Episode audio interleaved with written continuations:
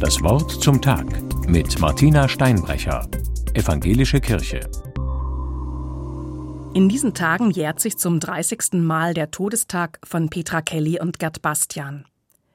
Ich erinnere mich an den Schock, der damals durchs Land ging, als am 19. Oktober 1992 die Leichen dieses Promi-Paars der bundesrepublikanischen Polizszene in ihrem Bonner Reihenhaus entdeckt wurden.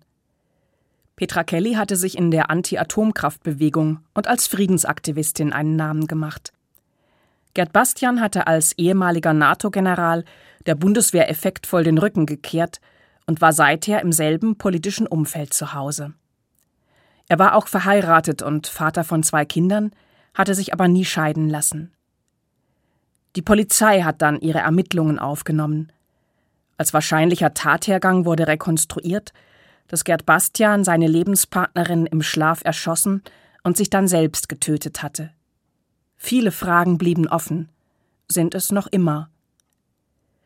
Ich habe die Todesanzeige aus der Zeitung ausgeschnitten, die Charlotte Bastian damals für ihren Ehemann aufgegeben hat. Sie beeindruckt mich noch immer, denn darüber steht ein Zitat von Konrad Ferdinand Meyer.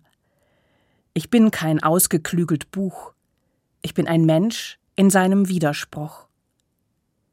Das konnte man als Ausdruck der allgemein vorherrschenden Ratlosigkeit verstehen, vielleicht aber auch als Bitte, von vorschnellen Verurteilungen abzusehen und alles Rätseln und Richten Gott zu überlassen. Jedenfalls war es der starke Appell einer Frau, die um die Widersprüche des Lebens wusste, die sich, weiß Gott wie, damit arrangiert haben muss, dass ihr Mann mit einer 25 Jahre jüngeren Frau zusammengelebt hat, und die sich trotzdem getraut hat, ihn in Schutz zu nehmen, als alle Welt in ihm nur noch einen waffenvernarrten Mörder sah. Ein Plädoyer für Menschlichkeit im Angesicht eines schuldig gewordenen Menschen. Ein Mensch in seinem Widerspruch, hat Konrad Ferdinand Meyer das genannt. Biblische Anthropologie würde hier wohl von einem Sünder sprechen und diesen Menschen gerade als Sünder ernst nehmen. Denn hinter der Rede von Sünde steckt das Wissen, dass Menschen nicht in jedem Augenblick vernünftig, sinnvoll und anständig handeln und dass sich manche menschliche Handlungen schlicht nicht nachvollziehen lassen. Aber keine einzelne Tat beraubt einen Menschen seiner Menschlichkeit vor Gott. Deshalb ist es auch heute ein starker, nachdenkenswerter Satz. Ich bin kein ausgeklügelt Buch. Ich bin ein Mensch in seinem Widerspruch.